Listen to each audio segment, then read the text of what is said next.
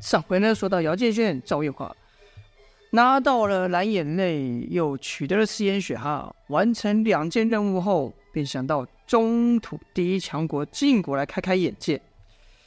到了晋国里面，热闹非凡呐、啊。姚建轩就想要找跟以前一样，以前在竹龙镇一样，到茶楼听人说书。初来乍到这城，看哪都觉得新鲜。这里的茶馆看起来也比竹龙竹龙镇大到不知好几条街，大的好几倍。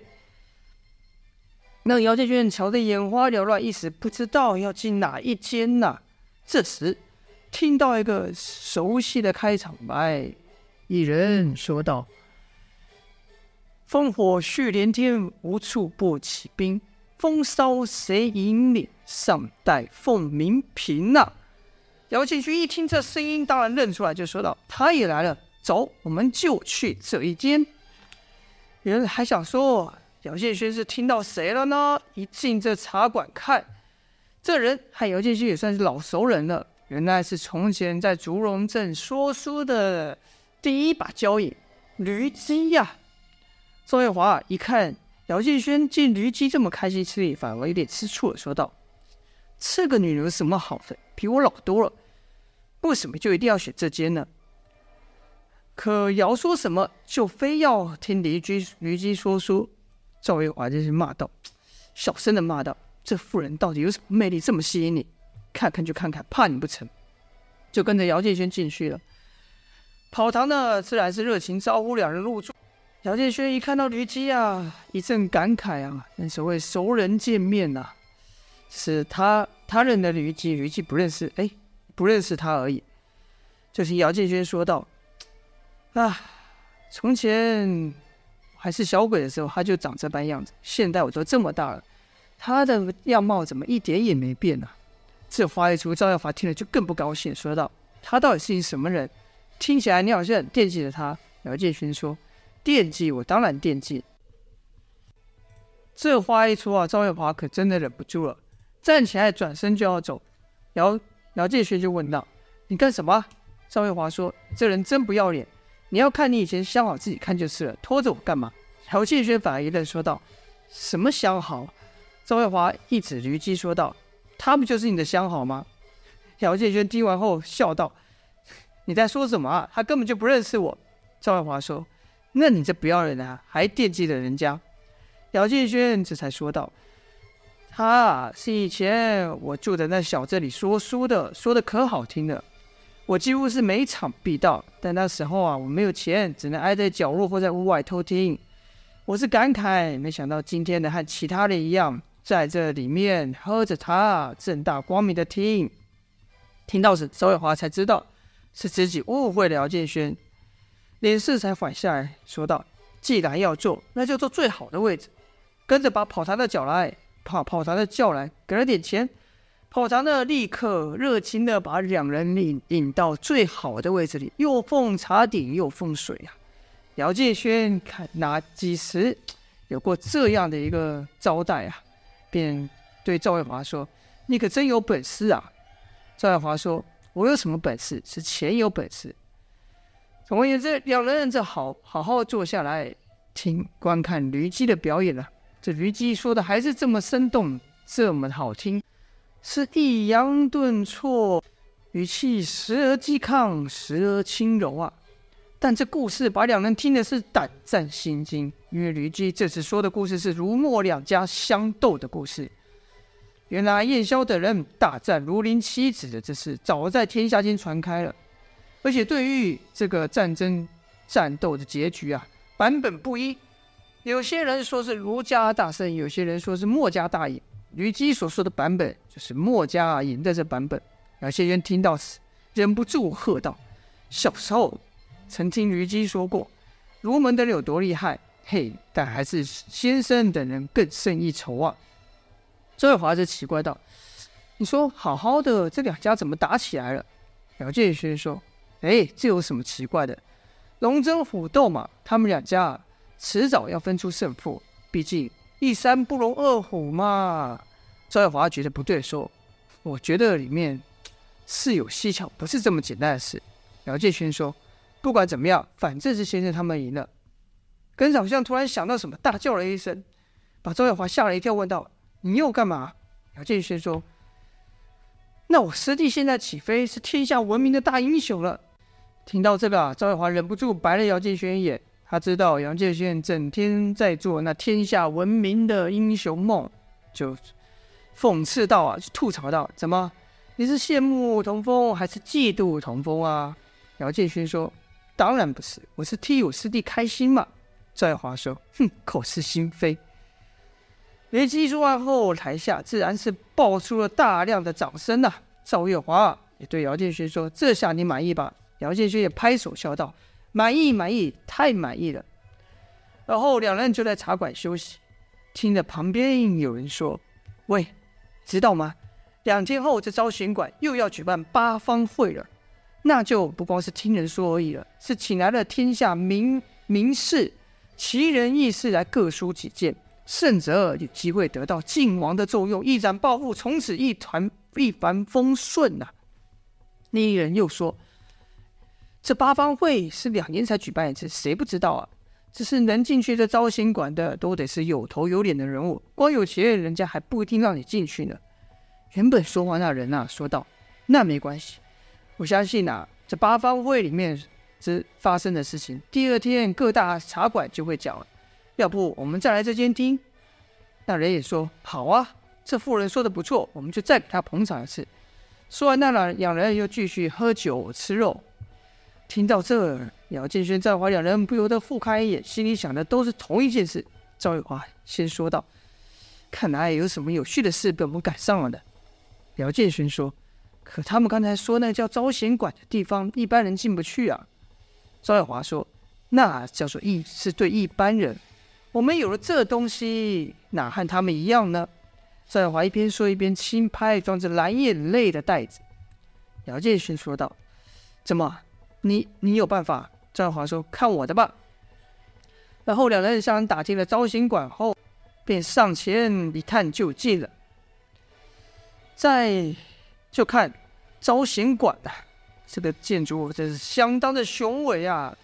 大门前方还有个拱门呢，拱门前排了好长队伍，看样子都是等着排队进去的人。就看有些人跟守门的人交谈几句后，开开心心的进去；有些人则垂头丧气的离开。他们就看到一个穿着锦衣、一身贵族打扮的公子，把一个宝物交上。可那守门人看了看后，仍然摇头，请他回去。而后又有一人手上只是拿着一个帖子，什么宝物都没有。那守门人却殷勤的招待，请那人入内。姚建轩见状就说：“看来刚才饭馆的人说的不假，光有钱还进不了这招行馆。”赵月华说：“那又怎么样？别怕，我有办法。”姚建轩说：“怎么？”你们九黎的名号在这里应该不管用吧？赵月华说：“管不管用，到时候你就知道喽。”他也不跟姚建轩说他有什么办法。两日时间转眼便到啊！姚赵两人前往聚贤馆的时候，就看聚贤馆早已挤满的人呐、啊，好像全城的人都来到这了。不远处有一人身骑白马而来，这人生得好看极了，与姚建轩相比差不了多少。只是年纪比姚建轩长了许多。一看到这个人，旁边的少女妇女惊声惊叫道：“于公子，于公子，看我一眼啊！”不止街上的妇女为之疯狂，连赵月华也忍不住赞道：“这个人长得好俊啊！”姚建轩听到这个，就莫名的不高兴了，哼了一声说：“你们一点眼光也没有，这人一看就知道是个徒具外表的草包，我就不信他有什么真才实学。”姚继轩这话被他一旁的女子听到，那女子不高兴地说道：“你懂什么？这于公子可是有名的饱学之士，他所做的诗词可有学问了。那境界之高，应界意境之美，用词之华丽啊，哪是你这种人能比得上的呢？”姚继轩说：“这吟诗作对算什么本事？我认识的人可都是有谋略、有武功的人。”那女子又道。于公子的武功可高了呢，能文能武，说的就是他这种人，而且长得又漂亮。要我说啊，这次的八方会就是专门为他举办的。姚建轩就不解了，问道：“我听说这八方会不是邀请天下名士互作辩论，看谁可提出富国强兵、安定天下的计策吗？怎么能说是专门为他举办呢？”难道就没有别人参加吗？那女子笑道：“当然有其他人参加，但那些人只是做陪衬而已，怎么可能是于公子的对手呢？”说话的时候，那于公子就经过他们前面了。姚建轩看到于公子一副意气风发的模样，就更不顺眼了。此时，周玉华还故意说道：“哎呀，这于公子真的这么厉害啊，不得了啊！难怪能赢得这万千少女心呢、看他这副自信的模样，要么就有真才实学，要么……”姚建轩接着下去就说：“要么就是金玉其外，败絮其中。”两人说话时。于公子已经经过他们，走到门前要下马了。守门人立刻热情的接待出去。哎，一个人接待出去，可另外有两个人恭恭敬敬的朝于公子身后跑去。于公子略感诧异，回头一看，是两个人呐、一个是寻常的庄稼汉，就像一个农夫一样；那个年纪较小，虽然也穿着农装，但容貌秀丽呀、就听接待那。庄稼汉的人说道：“杨先生，杨先生，这边请。”这接待的比于公子还殷勤，比于公子还更恭恭敬。于公子心里就想：杨公杨先生，这姓杨的什么来头？居然能让他们这么客气。适才众人的目光都聚集在于公子身上。若非接待之人上前招呼，根本不会有人到这不起眼的两人。而后又是一群人鱼贯而入啊！有些人看起来像是文人，有些人是武将。有些人像是将军呐、还有马车是直接开进去的。姚建轩则说：“好了，我们也找个地方混进去吧。”赵月华却说：“混什么？我们就走大道。”姚建轩说：“别闹了，人家不会让我们进去的。”赵月华说：“不是跟你说了，我有办法吗？交给我吧。”说的，赵月华就穿人墙而过，就听就看赵月华和接待的人低声说了几句，那人立刻点头带赵月华进去。姚建轩是。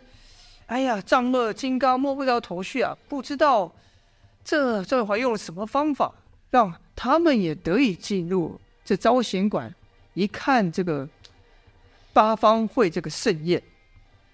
总而言之是进去了，就看这招贤馆内啊，共分上下两层，东西南面都有桌子，唯独北面大墙上一半挂了一幅巨大的中土地形图。